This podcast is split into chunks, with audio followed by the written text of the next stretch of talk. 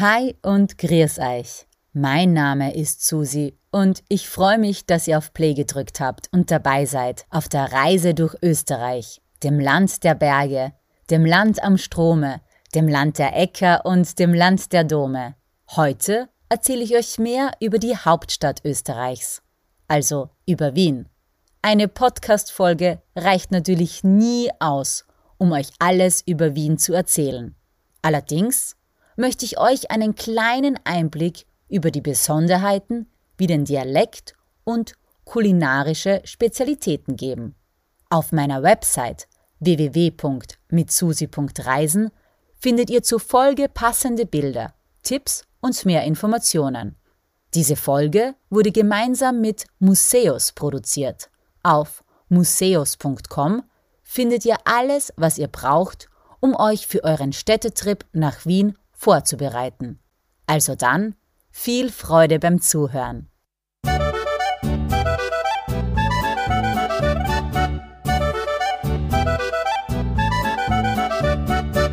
Es war so.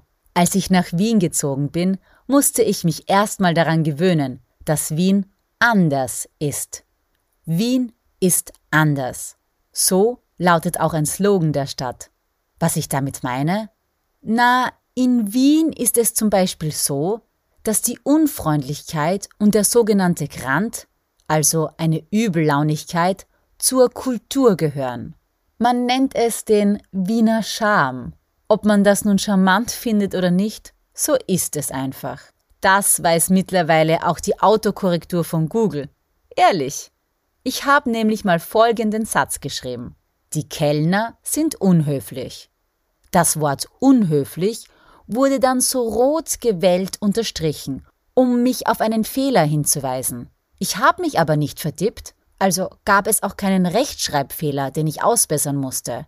Also habe ich den Satz umgeschrieben, und zwar auf Die Kellner in Wiener Kaffeehäusern sind unhöflich. Und siehe da, die rote Wellenlinie war weg. True Story. Da war mir klar, die überhebliche Unhöfliche Art ist einfach Teil der Kultur. Wer nicht raunzt oder sudert, also nörgelt, ist einfach noch nicht richtig in Wien angekommen. Das darf man auch nicht persönlich nehmen oder als Angriff verstehen. Das ist einfach so. Ich weiß, das hört sich jetzt negativ an und das gleich zu Beginn der Folge. Aber hey, ich will euch keine Lügen erzählen, sondern euch bewusst machen, was ihr euch in Wien neben toller Architektur grandioser Kunst und einzigartiger Kultur noch erwarten könnt. Versteht mich nicht falsch, ich liebe Wien. Ich liebe auch dieses unzufriedene Verhalten der Wiener und Wienerinnen. Und das ist einfach typisch. Typisch für Wien ist es auch, dass die Menschen hier unglaubliche Schwarzseher sind. Das merkt man schon bei den einfachsten Sachen. So sagt man in Wien nicht einfach, das gefällt mir oder das ist gut. Man sagt viel eher, na eh, so schlecht ist es ja gar nicht. Man findet immer einen Grund zum Granteln, wie man in Wien zum Quengeln sagt. Im Winter ist es zu kalt, im Sommer zu heiß und bei Regen zu nass. Und wenn wir schon bei der Wiener Sprache sind, dann gibt's jetzt auch gleich eine Hörprobe.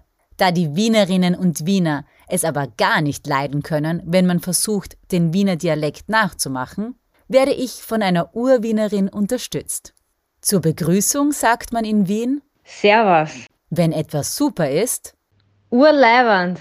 Und wenn man beeindruckt ist, dann sagt man Alter. Mein Lieblingswort aus Wien ist Pappenschlosser. Pappenschlosser?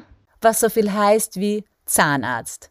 Ja, in Wien geht man bei Zahnschmerzen zum Pappenschlosser. Und hier noch ein vollständiger Satz im Wiener Dialekt. Erst geschissener, wat heißer. Das war wienerisch für Geh mir bitte aus dem Weg. Kann man sicher immer wieder mal gebrauchen. Und weil es so schön ist, gleich noch ein Beispiel, das ganz gut darstellt, wie die Wienerinnen und Wiener gestrickt sind. Denn wenn es ein Wort gibt, das du in Wien immer, und damit meine ich wirklich immer, verwenden kannst, dann ist es Euda. Es leitet sich vom deutschen Wort Alter ab und kann je nach Betonung ein Ausdruck der Freude, des Jubels, des Zorns oder Ärgers, der Traurigkeit, des Entsetzens, des Überraschens und so weiter sein.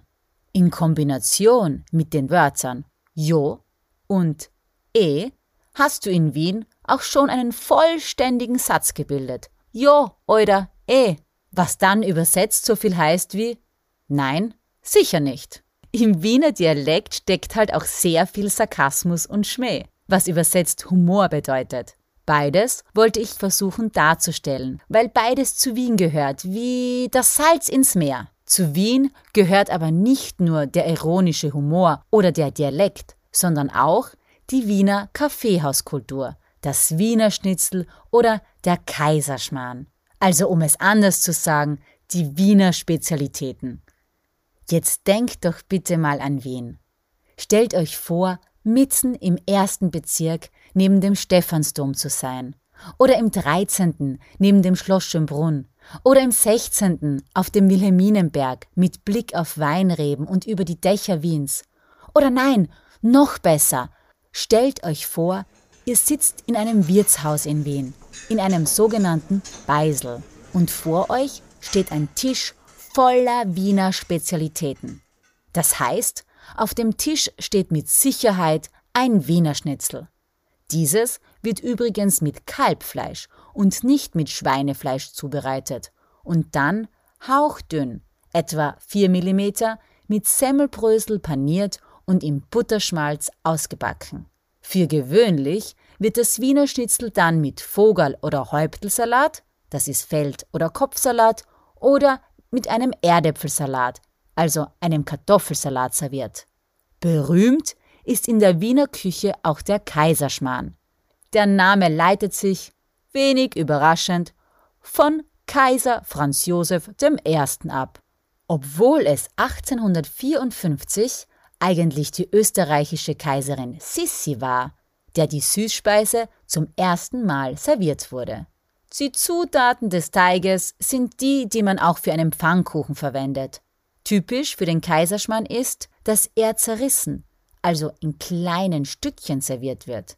Dass das so ist, war aber eigentlich ein Missgeschick bei der Zubereitung. Heute ist es das Markenzeichen des Gerichts. Und was wäre die Wiener Esskultur ohne die Sachertorte? Eine Schokoladentorte mit Marillenmarmelade also Aprikosenkonfitüre und einer Schokoladenglasur. Das originale Rezept weiß allerdings nur die Familie Sacher selbst. Es gibt aber nicht nur die Sacher-Torte, sondern auch das Sacher-Würstel. Außer dem Namen haben die beiden aber nichts gemeinsam.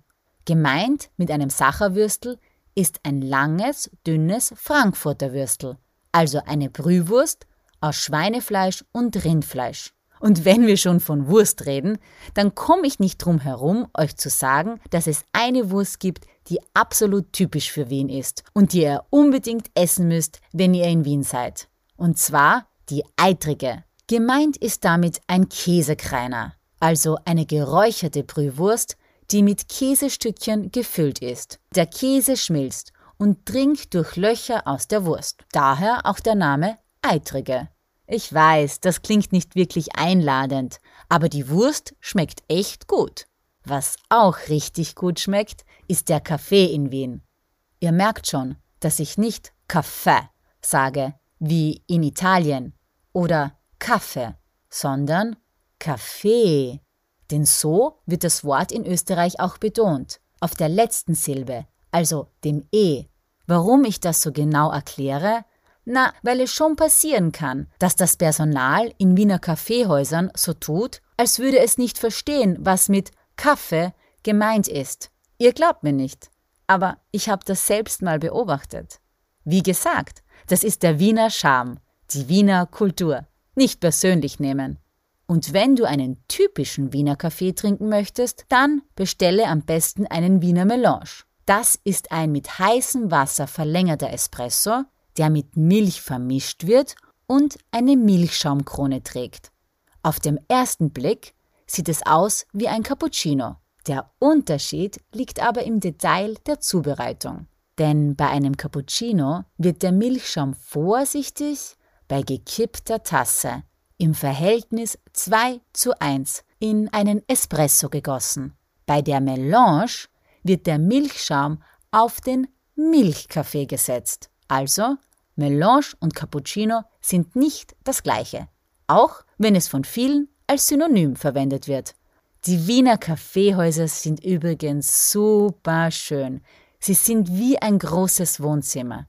Die Menschen kommen nicht nur zum Kaffeetrinken hierher, nein, auch zum Arbeiten, Zeitung lesen oder zum Schach- oder Billardspielen. Das, was irgendwann durch Starbucks bekannt wurde, war in Wien in den Kaffeehäusern schon längst gang und gäbe. Wien ist eine der lebenswertesten Städte und das ist auch laut internationalen Rankings bewiesen. Donald Trump hat Wien ja mal als Waldstadt bezeichnet, wo Bäume sogar explodieren würden. Aber so schlimm ist es dann auch wieder nicht.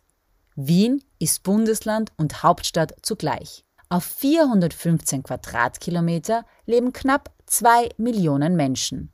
Wer auf die Landkarte schaut, wird bald merken, dass ganz Wien vom Bundesland Niederösterreich eingekreist wird. Selbst der Wiener Flughafen ist eigentlich gar nicht in Wien. Wer an Wien denkt, denkt meistens auch an die Kaiserin Sissi, und von der habe ich heute eigentlich gar nicht erzählt, außer kurz beim Kaiserschmarrn. Aber Wien ist eben viel mehr als die Heimat der Kaiserin. In Wien gibt es 23 Gemeindebezirke und jede zeichnet sich durch eine andere Charaktereigenschaft aus. So gibt es zum Beispiel in einem Bezirk hippe Shops und im anderen eben eher gutbürgerliche Geschäfte. In einem Bezirk stehen moderne Wohnhäuser und in einem anderen wiederum historische Bauten. Sogar Weinberge gibt es in Wien. Es gibt eine alte und eine neue Donau und einen Donaukanal mit Strandbar und einem Badeschiff. Aber wie anfangs gesagt, eine Folge reicht gar nicht aus, um euch alle Facetten Wiens vorzustellen. Da gibt's sicher bald mehr. Ich will und wollte mehr. Mehr vom Reisen, mehr vom Leben. Mehr von mir gibt's bald zu hören, zu lesen aber schon jetzt auf www.mitsusi.reisen.